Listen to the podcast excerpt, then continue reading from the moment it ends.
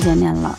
地图这两天跟节目算是跟的有点频。不管怎么着呢，年底了，到了考核的时候，那这个时候呢，也给自己总结一下。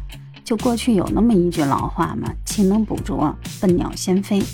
有时间呢，我就跟大家叨叨一会儿；有时间呢，我就聊一聊。毕竟呀，我这嘴也闲不住，闲下来呢，自己也难受。那今天我们聊聊什么呢？发出一个灵魂拷问，就是你有多久没有到电影院去正儿八经的看过一次电影？或者说，虽然你上一次看电影了，但是是不是在电影院看的呢？大家也都知道啊，这个三年疫情其实对于国内的某些行业呢冲击还是比较大的，尤其是呃餐饮娱乐。然后这一块的话，我就记得三天两头儿，哎，要不就是不允许堂食了，要不就是不允许这个聚集性场所开业了。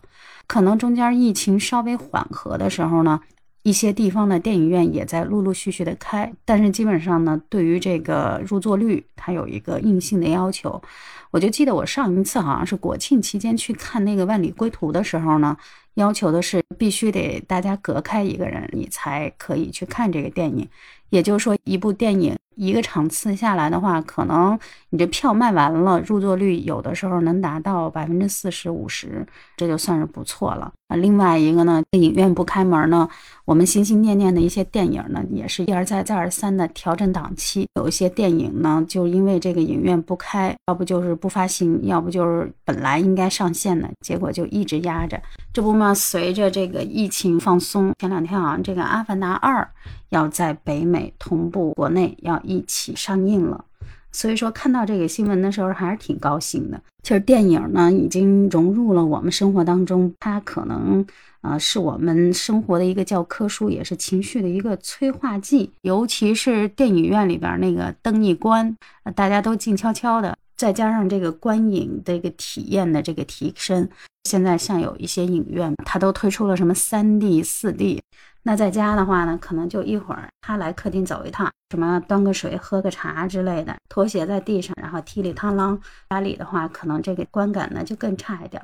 电影院绝对能让你百分百的融入氛围。其实电影院观影呢，它是一种解压的方式，因为对于现代人，尤其是城市里边生活的人来讲的话，平时工作压力就很大了。去电影院呢，一个就是为了跟朋友去约会，对吧？大家叙叙旧。另外一个呢，从某种意义上来讲的话，我觉得看电影是一种情怀，就好像很多人说了，我是去体会这个看电影这个过程。你想啊。在进影院之前，大家肯定一般都是买饮料也好，买爆米花也好。你发现没有？那爆米花在电影院里吃，跟你在家吃完全是两个感觉。你在家永远吃不出那种电影院里边那种，嗯，现在讲究一个词儿，就是沉浸式，一边吃爆米花，哎，然后一边看着大荧幕里边鲜活的这个内容，鲜活的角色。